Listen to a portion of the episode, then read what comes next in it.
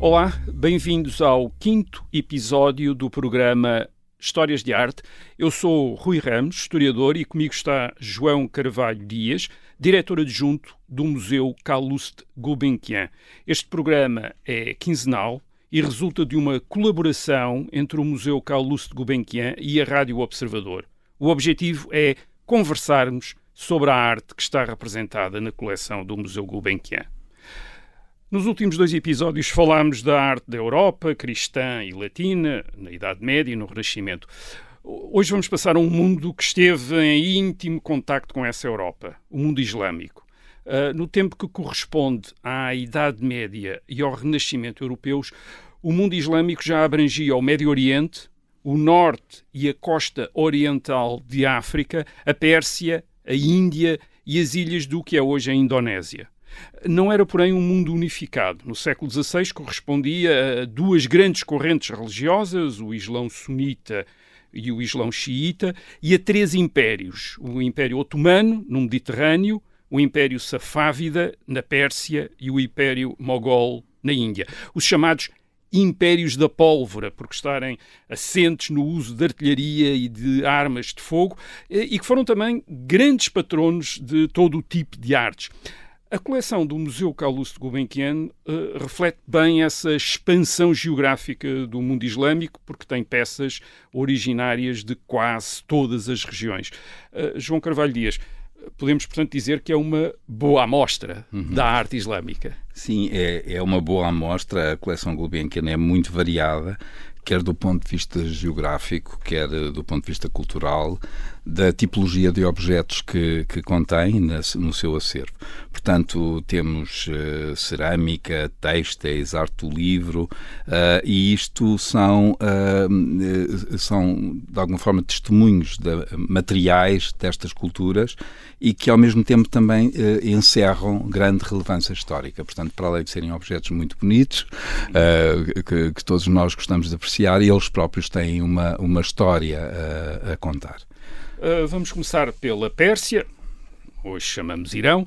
Um, a peça mais antiga da coleção é uma taça de cerâmica pintada com cenas da corte persa, datada do fim do século XII, e representando um príncipe rodeado por jogadores de polo. Uh, dá a ideia de uma vida de corte muito sofisticada, como aliás é sofisticado o nível técnico uhum. e decorativo desta peça. Uh, por alguma razão, este tipo de louça terá sido um dos poucos casos em que Carlos Gulbenkian admitiu adquirir alguns pedaços uhum. e não peças intactas, como era o seu uh, costume. Exatamente. Um, é, é, interessante uh, o, o, trazer uh, a Lois Minai, porque efetivamente é um, é, um, é um momento muito requintado, mas também uh, chamar a atenção que as cerâmicas do século XII e XIII que encontramos na coleção, elas efetivamente produzidas no Irão, em Rei e em Kashan, na, na, durante a dinastia seljúcida, têm um, uma, um um relevo muito particular. O, a dinastia seljúcida uh, corresponde uh, ao, uh, na, na, era cristã ao século XI, finais do século XI, princípio do século XII, portanto, princípio, princípio do século XI, 1029 a 1194, portanto, século, basicamente século XII. Um, se nós pensarmos o que é que está a ser produzido na, eh, na Europa, por exemplo, uh, nós temos eh, uma, um, aqui um padrão de, de comparação muito interessante. Um, e isso acho que nunca podemos perder de, de, de, de ter estas referências como norte. Um, e, este, e este encontro entre os diferentes mundos que são regidos pelo livro, não é?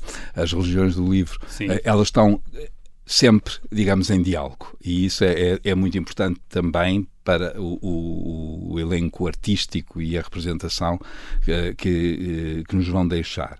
No caso da taça que mencionou, ela, ela é efetivamente um. um Uh, e, e, eu aqui talvez pudesse falar, antes de falar nas, na, na Loiça Minai, falar um pouco na, na técnica do reflexo metálico, ah, que é, que é ligeiramente anterior, datável do século XII. Ela adopta capta uh, duas cozeduras. Portanto, é muito interessante também o ponto de vista técnico. Eu, eu sou fascinado por cerâmica, portanto, e, e também como, como, ceramista amador, tenho sempre esta, esta vontade de explicar às pessoas como é que estas coisas são feitas.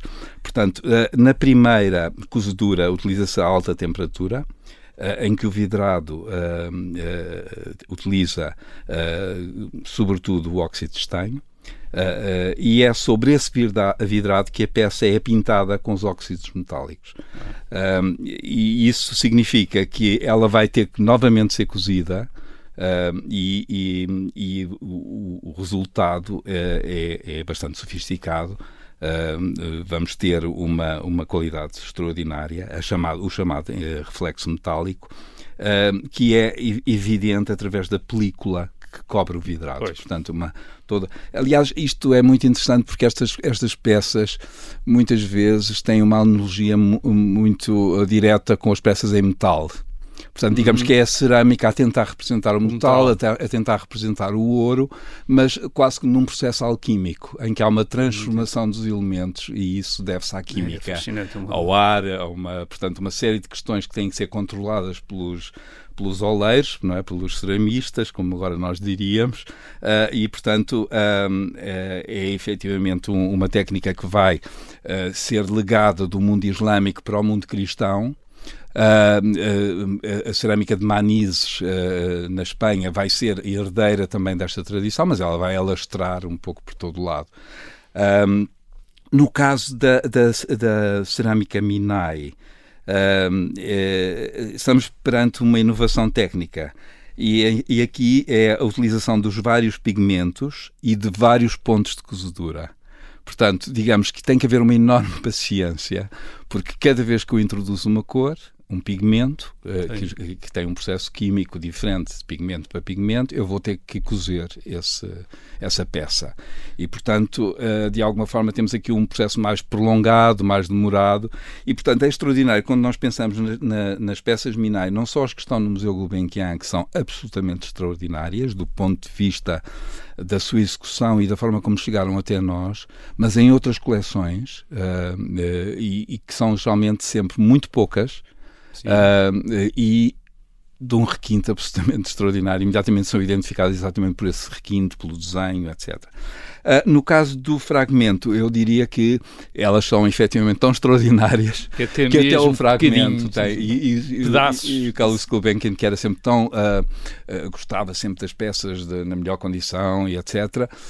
e sempre achou que o fragmento era muito mais arqueológico do ponto de, do ponto de vista do, do colecionismo, estaria mais perto do, das coleções dos museus do que propriamente do, do, do, seu museu imaginário e privado. Mas, mas neste caso, mas neste caso se cumpriu, exatamente. Um, a cerâmica eh, expressa também um dos aspectos que mais associamos à arte do mundo islâmico, que é o uso decorativo da caligrafia, geralmente sob a forma de versículos do Corão. Hum. E é o caso do nicho de oração do fim do século XIII, em faiança pintada, também com origem na Pérsia. Hum.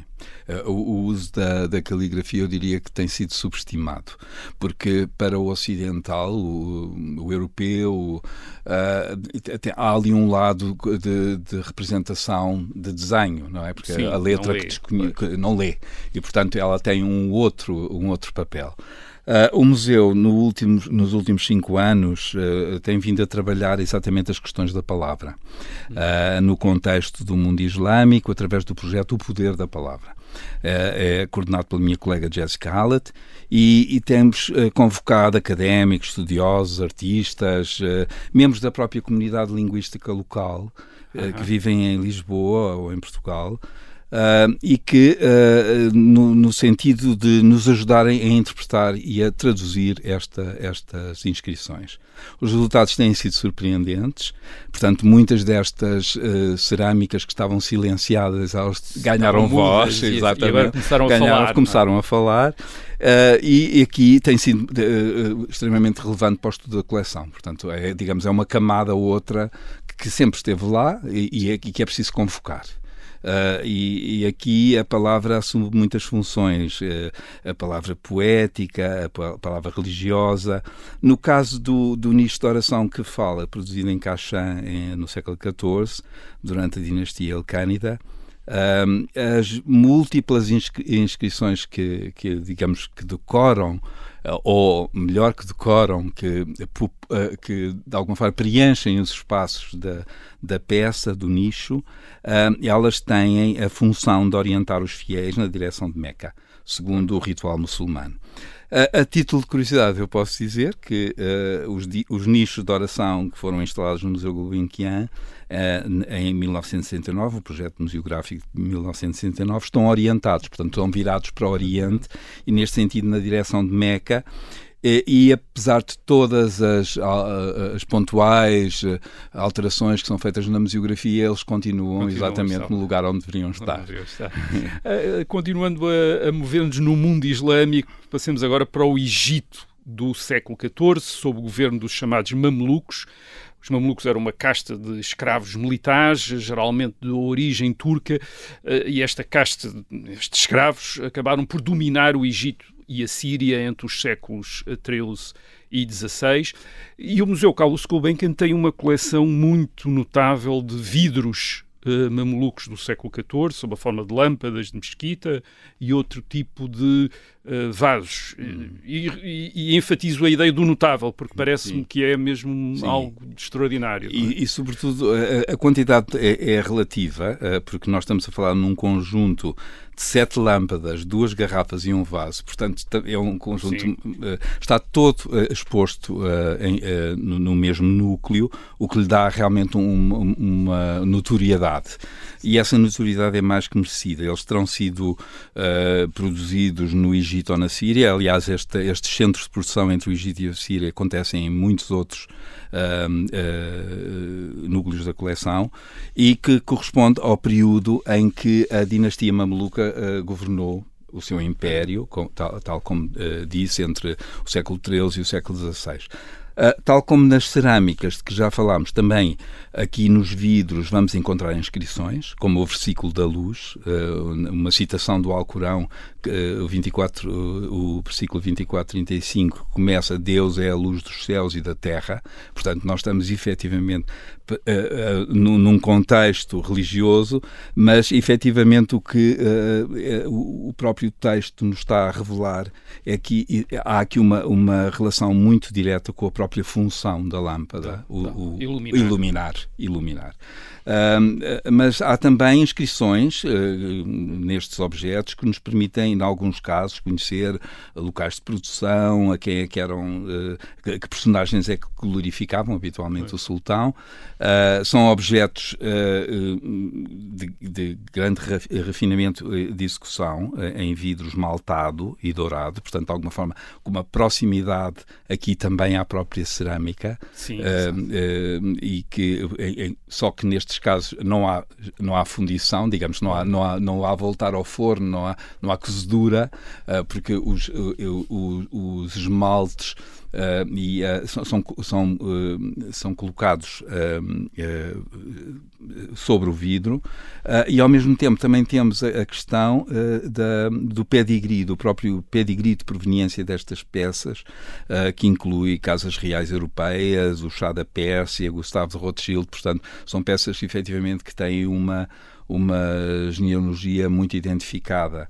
Uh, a qualidade do, dos vidros mamelucos uh, uh, que, que falámos, ela teve um, um, grande impacto na produção vidreira de Veneza, que hoje em dia ainda é reconhecida como uma, uma indústria, hoje em dia mais virada talvez para o turismo, Sim, os vidros de, de Murano, etc. Mas ela efetivamente é herdeira destes mestres egípcios e, e sírios e, esse, e, e, a, própria a gramática decorativa destes, uh, destes objetos também tem elementos provenientes de outras paragens, como do Irão, uh, da China. Portanto, há sempre esta viagem, como já Sim. temos vindo a falar neste, nada está fechado no seu território. Uhum. Uh, isso é, é, mantém-se e, é, obviamente, que sempre o, este pano de fundo da Rota da Seda facilitou o, o comércio e, a, e, a, e, os gostos que, que vão viajando ao, ao som digamos, e ao, do tempo, ao som do tempo e das, e das encomendas. Acho Exato. muito interessante esta ideia, quer nos vidros, quer da cerâmica, da,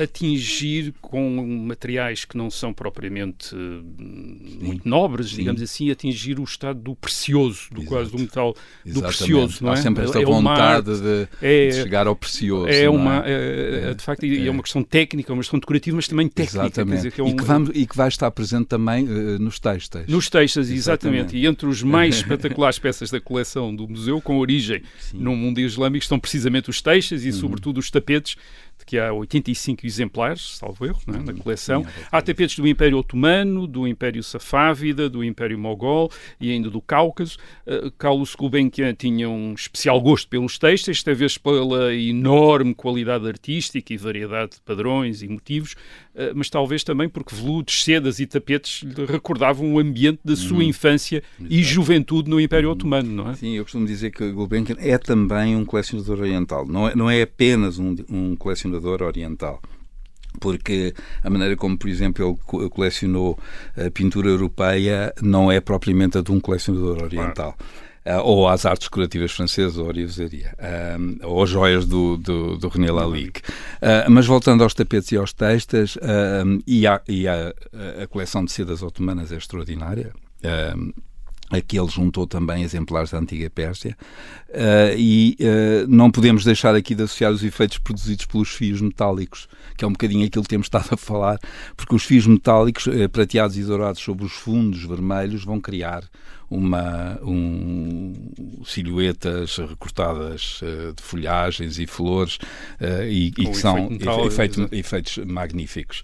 Uh, a coleção de tapetes está neste momento a ser estudada por um conjunto de especialistas internacionais e espera-se que no próximo ano surgirá o catálogo, que é bastante esperado há algumas décadas, uh, e surgirão muitas novidades, porque uh, para além da, da beleza, da história da arte que está sempre associada a estes estudos, há também um, um lado mais científico do exame dos pigmentos, etc., o que nos permite perceber algumas circulações dos objetos uh, na geografia. Nós falámos de, de, cerâmica, falámos de vidros, falámos de tapetes, vamos falar agora de livros, que também foram um Sim. outro grande interesse de Gulbenkian, uhum. e aqui temos livros manuscritos da Pérsia dos séculos XV e XVI, ricamente decorados, a fazer lembrar os livros medievais europeus. É? Sim, a, a, biblioteca que faz parte da, da, coleção inventariada como obras de arte, não é? Não, não são livros de consulta, digamos assim, inclui o setor que, que refere exatamente livros, fólios soltas, miniaturas, encadernações, forma o tal uh, núcleo dedicado ao mundo islâmico, que inclui uma obra-prima, a Antologia do Sultão Iskandar. Eh, é um manuscrito persa produzido em Shiraz uh, nos inícios do século XV, 1410-1411, uh, dinastia Timúrida, dedicado ao príncipe Iskandar, que era um importante mecenas das artes. Uh, são miniaturas de página inteira, absolutamente extraordinárias, são 38 uh, iluminuras decorativas, uh, textos poéticos, uhum. históricos, científicos, caligrafados, portanto, é uma, uma obra notável. a coleção integra também antologias de poesia, manuscritos do Alcorão, textos científicos e as maravilhosas encadernações.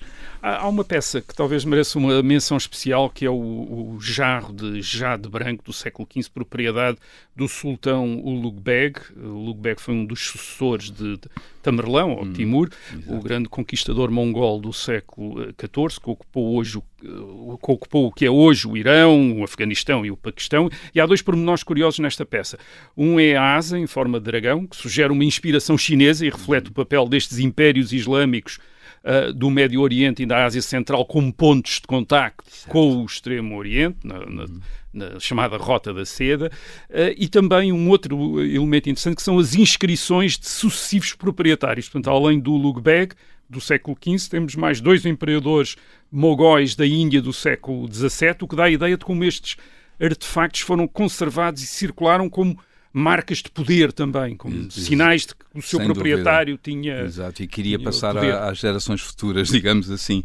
É, o, este jarro de jade branco, uh, uh, 1417, 1449, portanto, dá-nos uma ideia, estamos em pleno século XV, uh, tem um, uma inscrição em, em escrita Toulouse, no Gargalo que nos dá a conhecer efetivamente o proprietário Lubeg, o sultão Timúrida, que para além de sábio e astrónomo era um grande mecenas, portanto um, um homem com tratados uh, escritos. Esta peça uh, confirma efetivamente a, a relevância uh, deste objeto como tesouro dinástico, não é?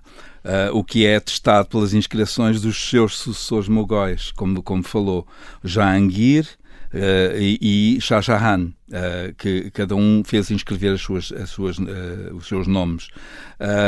ora, isto quer dizer que, efetivamente, este objeto deve ter acompanhado a migração para Delhi, exatamente de, daquilo que é hoje o Uzbequistão, Samarcanda, e que, de alguma forma, viajou nesta Uh, neste itinerário e, e, viajou até nós. Uh, o vaso, o, o, jarro foi comprado em 27, em 1927, por Gulbenkian e vem de uma grande coleção, que é a coleção Olfert, a quem Gulbenkian comprou outros objetos.